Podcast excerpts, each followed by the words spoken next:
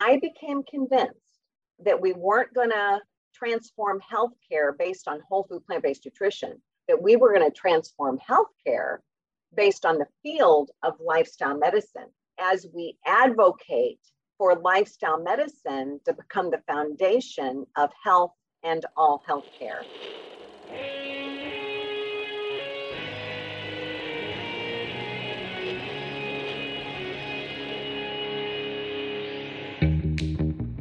Welcome to Back to the Future podcast. My name is Victor Sadia, and I talk with brilliant minds and hearts of people who want to uproot and transform the current health and wellness paradigm. Good morning, good afternoon, good evening. Today we have Susan Benigas. Susan Benigas is the executive director of the American College of Lifestyle Medicine. She is the co founder of the Plantrition Project and the International Plant Based Nutrition Healthcare Conference. She received ACLM's inaugural President's Award for outstanding achievement in advancing the field of lifestyle medicine.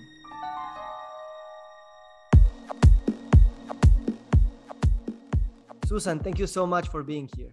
Victor, it's my pleasure. So, a few months ago, uh, we were exchanging emails, and you were talking about the passion for why most physicians went into medicine, which is to become true healers. And this is something that needs to be talked about more and more because we sometimes forget the, the mission of, of medicine itself. What happened with you when you questioned what medicine should be? And what are you doing now to address that? Well, yes, Victor, absolutely. I and I do believe that lifestyle medicine does reignite the passion for why so many went into the field because people go into the field because they want to help people. You know, they want to reverse disease. They want to usher in health restoration. And that is one of the things, probably the most definitive concept that separates lifestyle medicine from what has really become a system focused on disease management you know, so often the status quo now is to diagnose symptoms and treat those symptoms with ever increasing quantities of pills and procedures. Whereas lifestyle medicine, you know, we really advocate for a first approach that's focused on identifying and eradicating the root cause of disease whenever possible. So the clinical outcome goal is health restoration as opposed to simply disease management and that really is inspiring. And and so for me it really goes back i'd been in the healthcare space. I was president of a worksite health promotion company and we would do what most health promotion companies do. We'd go in and do biometric screenings and health risk assessments. When anyone was found to have a chronic condition or multiple risk factors we'd say well you need to see your primary care physician and get a script and then it was about beating the drum of medication persistency. And I didn't know better at the time. I was just falling in line with the status quo, uh, really a disease and disability care system and not really a healthcare system. And I was invited to a presentation by a local oncologist. And this was back late 2007. And when she opened up her presentation, she was talking about what poor health she had found herself in in her early 50s fibromyalgia, a skin condition, arthritis. And she held up a book and said, But this book has changed my life and it's changing the lives of many of my patients. And it was the China study by T. Colin Campbell. Well, I had never heard of either. But because I was in this state of really starting to question the fact that, you know, I was like, I just don't think God's designed us all to become chronically ill and dependent on pharmaceuticals. And yet, you know, we have 70% of all Americans, 90% of all seniors taking prescription meds. And in the United States, we spend more on pharmaceuticals than the rest of the world combined. So I knew something was just not right here. So I go out and buy the book, read it, and oh my goodness, I refer to it as the most paradigm shifting read of my adult life because it connected those dots not only uh, about our food choices and their relationship to our optimal health or lack thereof, but also really shining a light on the fact that we didn't really have a healthcare system in the United States, and I've now learned in many parts of the world, but this disease and disability care system. So it really rocked my world and then set me on this path that led to, you know, it, it, did. It just completely changed the trajectory of my personal and professional life. So tell me a little bit about that moment uh, when you said you had this paradigm shift and Susan became another person. And at that moment, I guess you didn't know exactly where you were going, but in a way, you understood that the how would matter and would impact much more. So you started a bunch of projects, but what about that specific moment where your world was rocked and you said, I need to do something different? Mm. Well, yes. I mean, it was this just light bulb illuminate. I mean, why I had never, you know, again, I was running a worksite health promotion company. I had partnerships with major insurance companies across the country, and it, it had never just really occurred to me. When you think about dietary lifestyle, we think about what we eat and will it make me fat or not? but there really wasn't that recognition of that every bite we take is either a step in the direction of health or a step in the opposite direction. I just, for some reason, I just not thought about that. I'd not thought about food as medicine. And I sort of was just blindly assuming that our healthcare system really, you know, was a healthcare system.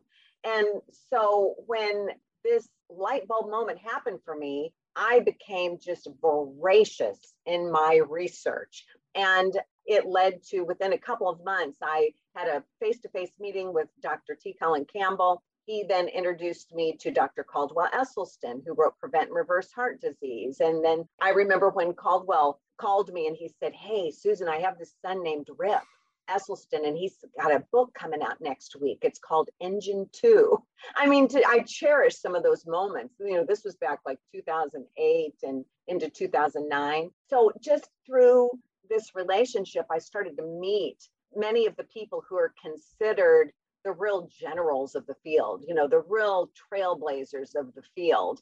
And I became aware through my research of the American College of Lifestyle Medicine at the time, which at the time was a volunteer physician led organization. It was physician only at the time. And I'm not a physician, so I couldn't be involved at the time, but was very in tune because many of the leaders of this field were founding members or founding members of the board of advisors of the American College of Lifestyle Medicine. And, uh, and I began to voraciously read. You know, I started to read The Pleasure Trap and Overdosed America and, you know, many of the books, uh, Healthy at 100, Diet for a New America, and uh, just becoming a student of the field to really truly understand. And I became convinced that we had to have a broad sweeping shift of dietary lifestyle uh, not only in this country, but around the world, and that we needed to reach medical professionals because the vast majority had not been trained in this. And that is what then was the impetus for my founding the Plantrition Project,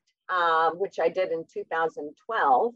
Um, so, you know, in that interim from like 2008 to 2012, I was still working on other projects and, um, you know, still running the other company. But I, I decided to leave all that and really I felt so compelled. And so the Plantrition Project was about developing educational events, tools, and resources to educate, equip, and empower medical professionals and those they serve about food as medicine, about using whole food plant-based nutrition.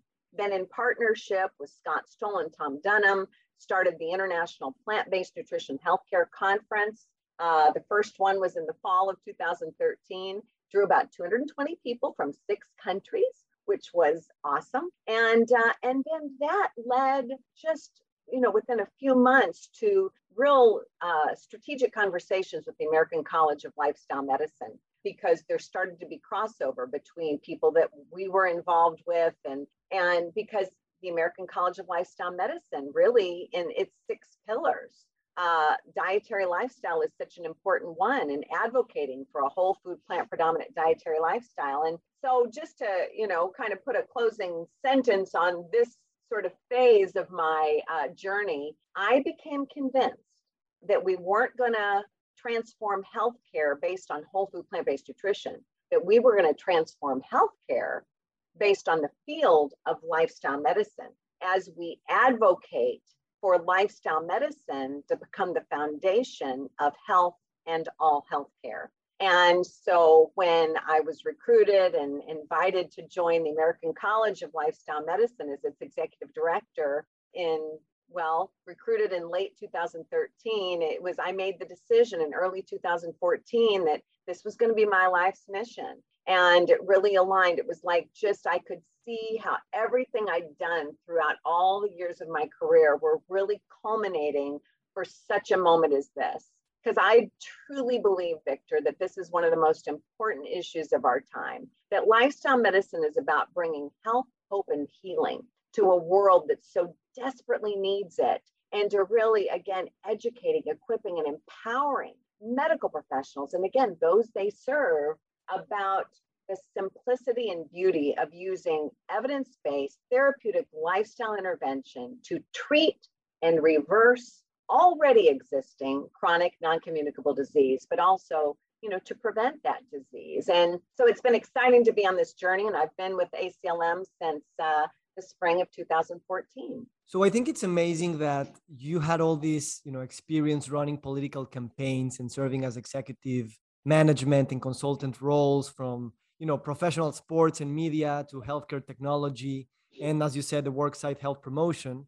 And you have all, all this experience with strategic planning public relationship uh, you know development uh, in internet based solutions. And you know you came into a movement that was just beginning inside the house of medicine where all these experience and expertise weren't really there because they were all physicians and in a sense this speaks to the opportunity that medicine is inviting professionals for, from other disciplines uh, not only in the health professional area but in general to build a movement that transcends also the medical arena and the medical house. And i guess that that's one of the best promises that lifestyle medicine has that it will go uh, beyond health uh, or medical education. Victor you are so spot on because you know it does it takes a team you know we we advocate for lifestyle medicine in a clinical sense being an interdisciplinary team based approach where the physician's the quarterback of the team but it's that interdisciplinary team but on the more macro scale of advancing the field and for advocating for what we're doing. It takes business skills, marketing skills, communication skills, partnership skills. And, and it isn't just the clinician on their own to champion this. It takes all of us coming together. And I'm not a clinician. Uh, you know, I bring the organizational leadership and marketing, uh, event communications, you know, and it was because I think I look back over my career and all those experiences that was re- that was the skill set that was needed for an organization like this that's an organization that's on the leading edge of transformation you know we are on a mission to transform health and redefine healthcare and certainly it's all based on the clinical, it's based on the evidence based therapeutic lifestyle intervention for which there is overwhelming evidence that supports the efficacy. But we also know that facts don't change behavior stories do right so it's the power of the story it's it's the marketing it's it's really understanding also we have the what but we have to understand the why and we have to communicate to not only the clinician, certainly to the clinician, it's like, why? Why should you care about lifestyle medicine? What does it mean to you? What does it mean to your patients? And uh, so this is a very multifaceted approach. And as we have built our organization, you know, we we have six distinctive apart- departments. We of course have an education department. Our first department was like really events, and then partnerships, and then education, and then marketing, communications, and then research. And research is so important, but that takes a lot of resources. And so that's why it was sort of like the sixth department that we've added. And uh, and then within those, uh, you know, certainly building out, you know, more depth and breadth. Uh, so as ACLM has grown over time, you know, it really it's it's all of these uh, multifaceted components that are essential you know, from membership to to events to all these that really grow uh, the organization in the field and support the clinical practice of those who we serve as members. How can we leverage this the importance of of building the movement inside the house of medicine and being you know research led and also evidence based while at the same time knowing that health professionals from other areas, not only in the house of medicine, but psychology, coaching, nutrition, oral health, are also part of this equation and part of this movement, and in the same plane of importance, in a sense, um, so that the, the doctor can keep humanizing his or her profession by working with others who might not be in school for so many years, like the doctors, uh, but at the same time, they have other approaches with patients, other worldviews on how health and wellness is created. And that I guess the medical field, because it has been focused for a long time in acute disease right. and in this pharmaceutical, surgical approach to treating it, uh, might lack a bit of that. And I'm obviously generalizing, but I think uh, there's a point there to discuss on how how to integrate several schools of thought in the same purpose? Well, yes, and I, I mean, I will say that uh, in in the United States, of course, where I work and where I'm most familiar, there is this, you know, as I said, sort of this integrated team-based approach. So as we, you know, certainly, you know, the House of Medicine, and where that is concerned, it was in 2016 that the American Board of Lifestyle Medicine was established as sort of a sister organization to the American College of Lifestyle Medicine. And the American Board Lifestyle Medicine then hosts the certification exam for MDs and DOs. And uh, so, very much in line with ABMS.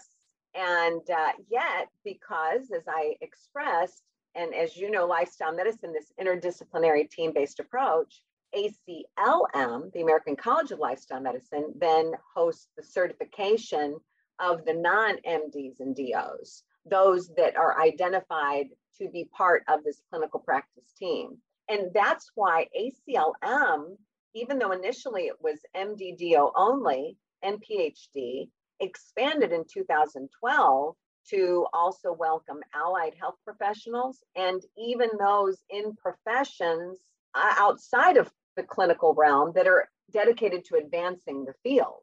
And, and some that you just mentioned, I mean, it's like oral systemic health. It's, you know, the inextricable connectedness of these things, you know, even like ocular health, you know, whether it's the dental health or ocular health, I mean, they're a window into eh, so much of the overall health.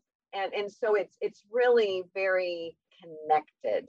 And so I think that's why we're seeing such tremendous growth in our member interest groups. We have over two dozen member interest groups that represent everything from, you know, pharmacists to sleep medicine to, you know, all the they they represent different constituencies within that clinical practice team as well as specific subject matter that falls under the lifestyle medicine umbrella as well.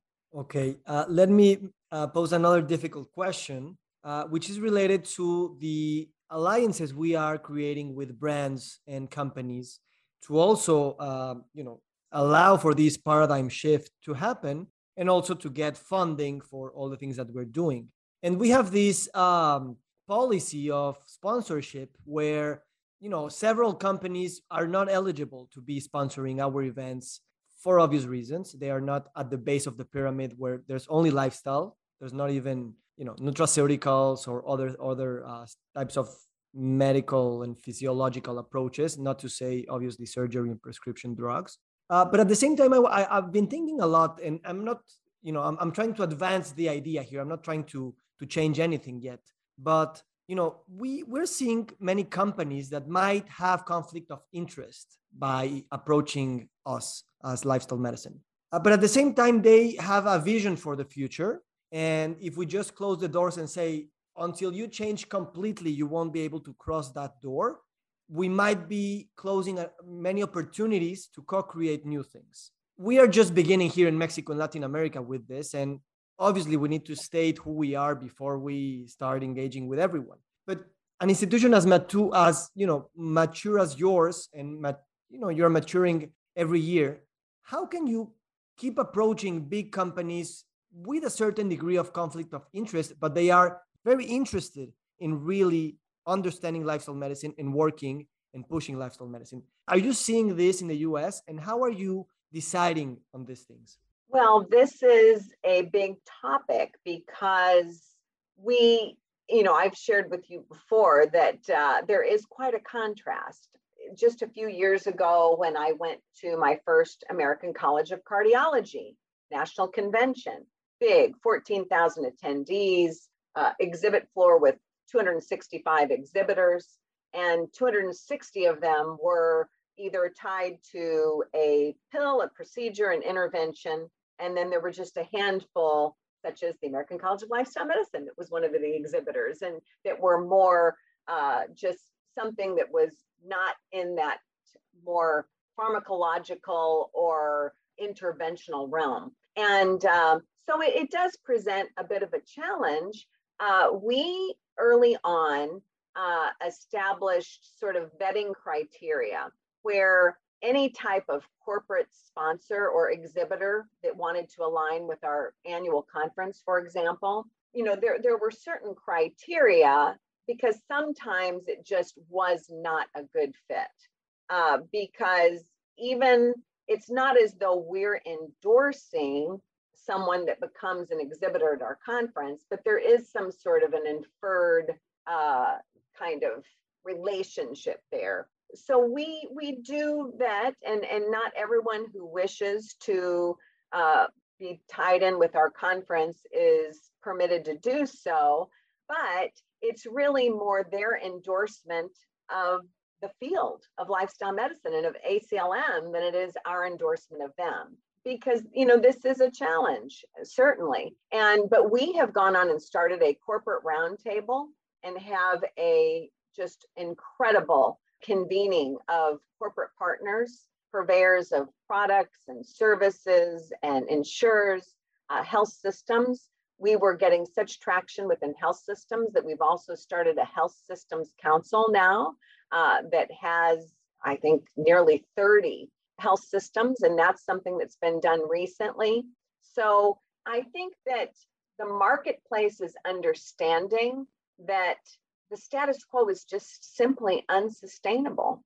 And uh, so there is such momentum that is happening, certainly as we shift to more value-based care and away from fee-for-service. And there we're seeing in, in the United States just a proliferation of uh, entrepreneurial efforts that are just really coming onto the scene into the market to fill this growing demand of lifestyle medicine programs and services. So we're, we're encouraged by what we're seeing. And certainly sustainability of our organization has been something that has been uh, a top priority for many years since I started with ACLM and diversifying our revenue streams is something that we have been very intentional about that has helped to create a very firm foundation for our organization.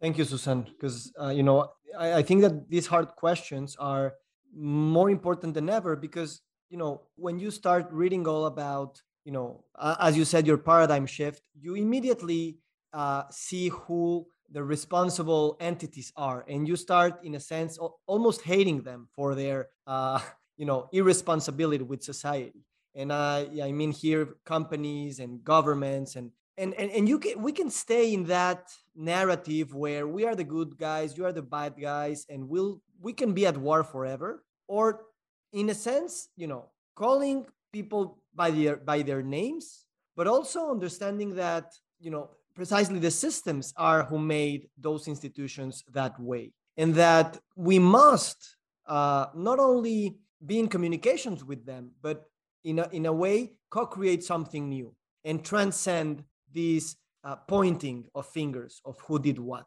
And, and that's something that I guess that we can be angry for a lot of time, but at some point we will have to make friends with those of us who affected us for a lot of, you know, for a long time and believe that with the right information and the right intention and through community and with complex thought and with all the skills that you have pointed out, we can certainly shift to another direction altogether. How do you see uh, this happening in the next 10, 20 years? It is very much about looking for collaborative opportunities. It's about bringing people together. I mean, we're all in this together. And healthcare is is a finite resource and it's a shared resource. So it takes all of us really understanding that each of us individually, as families, as communities, as nations, we have to work together to identify solutions. I think that uh, in, in the United States, we look at the fact that the vast majority of our spending on healthcare is paying for the treatment of conditions rooted in poor lifestyle choices. And I always say, well, that's the best news any of us could hear because it means we can do something about it before it's too late. And I think that we're just seeing this real awakening.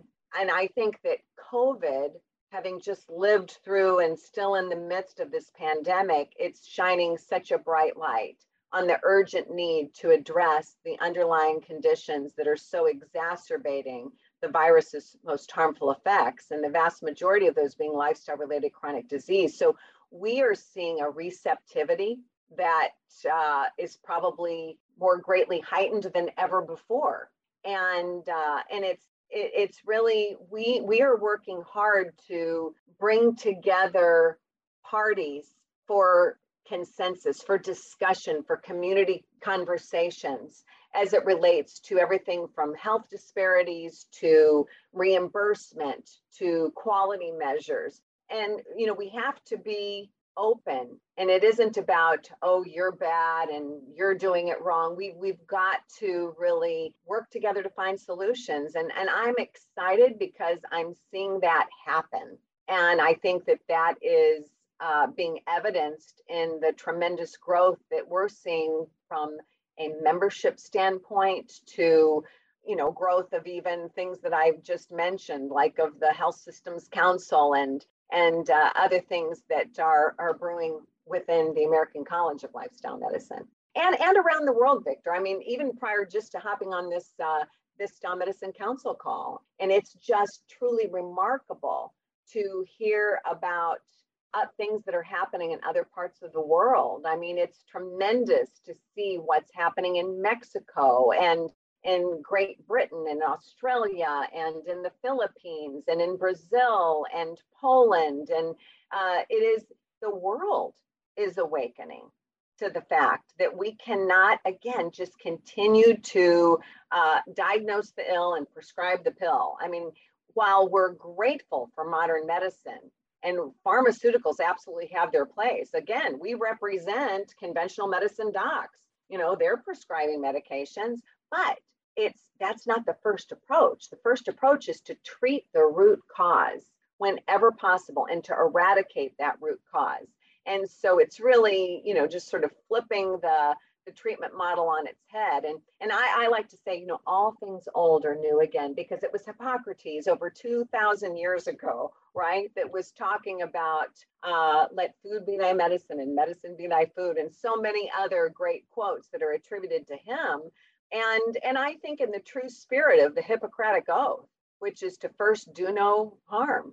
And, and you can, it, that is so uh, synonymous with lifestyle medicine. It's a lifestyle medicine first approach to healthcare, which truly does epitomize the Hippocratic Oath. I love what you just said. And, uh, you know, first, do no harm. It's something that we forget in the sense that in a world where we are accustomed to quick fixes because we're always running and because, you know, life has so many expectations and problems and uh, you know we as health professionals we tend to fix the the first problem that we have in front and assume that that's the role we have. And more and more as health professionals parents educators you know just just lay people we are understanding that the health of the planet the societies and individual health, health goes beyond solving quick problems, but thinking about the big humanitarian, almost species wide problems, which obviously is very intimidating because we are so small in comparison to those big things. But at the same time, those big things make us big too, because we are the system and we are life. And if we can, and this is one of my personal agendas with lifestyle medicine, if you let me share, is that I want to, in a sense, you know, pass on the message that the things we do every day, you know, eating, sleeping, resting, uh, loving, are, you know, the most amazing tools for spiritual redemption in a sense. It's true. And that, you know, we believe that we are, that those things are uh, without much consequence.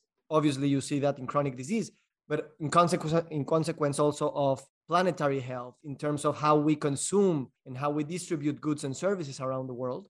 And once we take that as a realization, those big things seem bigger than ever, but we grow to meet those opportunities and not only challenges. So, yeah, just wanted to share that and ask you about how the lifestyle medicine narrative should be open enough and story driven enough so that it inspires more than prescribes what we think we should do. It is the power of the story. And I mean, we hear this every single day. Uh, not only lives transformed, and that would be lives of providers whose personal lives and professional lives have been transformed, but the patients, patients who will say, uh, I, just a couple weeks ago, one of our docs was talking about uh, mid 40s male diagnosed with type 2 diabetes 14 years ago, was on meds, just believed that he was destined to have a lifetime of just increasing medical disease management. And, um, and he was referred to her. And she worked with him for a couple of months uh, on all the pillars of lifestyle medicine, right? A whole food plant predominant dietary lifestyle, regular physical activity, restorative sleep, stress management, avoidance of risky substances, and that powerful, healthy social connection. And he changed his diet, began following these prescriptive lifestyle measures, and um, normalized his uh, A1C, uh, was off insulin. And he said, Why had I never heard this before? And it's these stories of hope. And, and I think that Victor, it is the inextricable connectedness of what we're talking about today, and not only how it impacts human health, but also planetary health.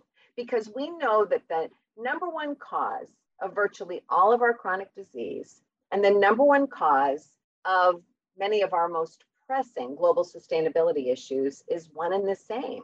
It very much is tied to our Western industrialized diet, and that that which is best for our health is also what's best for the planet and for our ability to preserve our natural resources, to rein in greenhouse gas emissions, and to feed what soon will be nearly 9 billion people on the face of the earth. And that's this shift to a whole food plant predominant dietary lifestyle. And there's so many other ways that we map uh, the relationship of all the pillars of lifestyle medicine to both human health and to planetary health. And I think it is that, again, that inextricable connectedness that is so motivating and inspiring.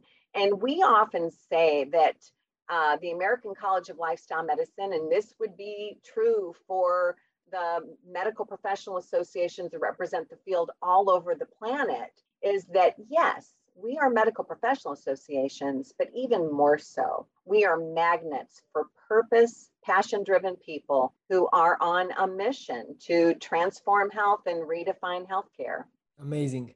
You just reminded me of, you know, Dr. Mark Hyman just published a book a year ago. It's called Food Fix. And, you know, he goes into the systemic approach to understand that, you know, the big problems of humanity, you know, might be also you know originated through our dietary patterns but what, what i wanted to to rescue here is that he said that he went into that systemic approach and he was he's he's an, EM, an, an MD, but he said I'm I'm trained to go to look for the causes, uh, not only of, of your individual choices and your individual health, but why are you consuming the way you're consuming? That's that's more systemic, and I think that approach is amazing. That we inevit- in- inevitably end up doing when you are reading about lifestyle medicine. You can't.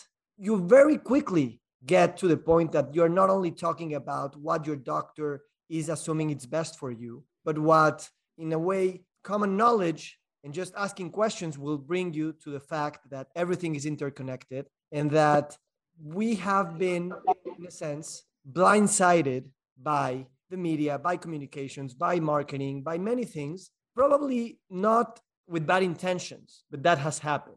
So that waking up that you're talking about I think it's great because it's it's really coming from the inside out, from bottom to top, and that's the way that paradigm shifts happen.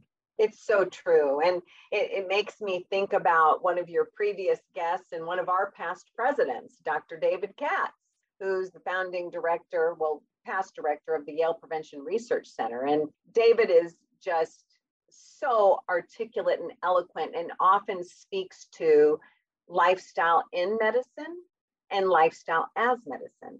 Lifestyle in medicine being that clinical practice, that therapeutic intervention, and lifestyle as medicine of healthful lifestyle choices. And to your point, unfortunately, all too often, the healthy choice is not the easy choice.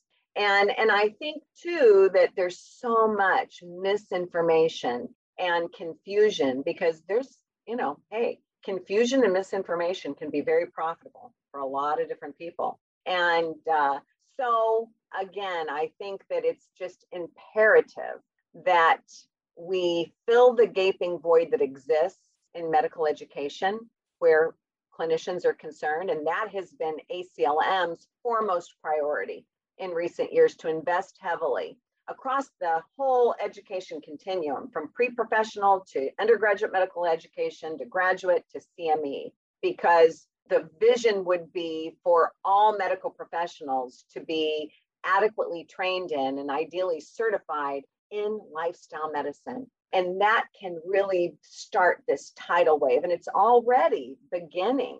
And then it's the it gets back to what we've talked about previously engaging all the different stakeholders in the community to come together to understand that it's going to take it took all of us working together to get us into the pickle that we're in right now and it's going to take all of us working collaboratively together to create a system of sustainable health sustainable healthcare and ultimately a sustainable world this is so uh, frightening but at the same time inspiring and i guess that that's that's the definition of you know being creative and you know getting together to face this these challenges. That that's one of the amazing things of working in lifestyle medicine which is that you meet you know amazing people. Uh, i'm always joking that i'm i'm in this field not because of lifestyle medicine but just because of the people who who promote it and uh, i guess that you know to start wrapping this conversation uh, you know the, the power of community and how with community we can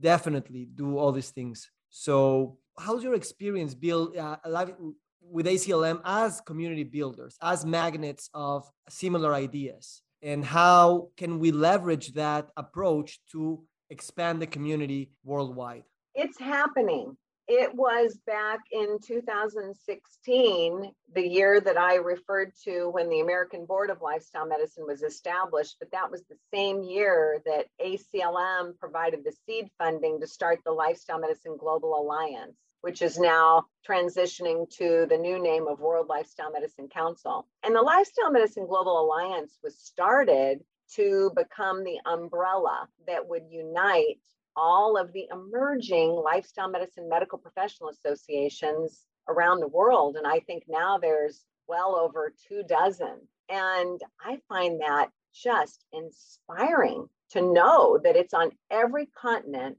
of this entire world that there's this awakening the awakening that people do not they they should not believe the lie that they're a victim of their genes it's a lie that they're a victim of their genes and they're destined to age and become chronically ill And, uh, you know, and again, I, I do refer to it as lifestyle medicine, the message of health, hope, and healing. It's to really empower people to recognize, as Caldwell Esselstyn often says, that they can exercise their internal locus of control to a very large extent to greatly influence their health destiny.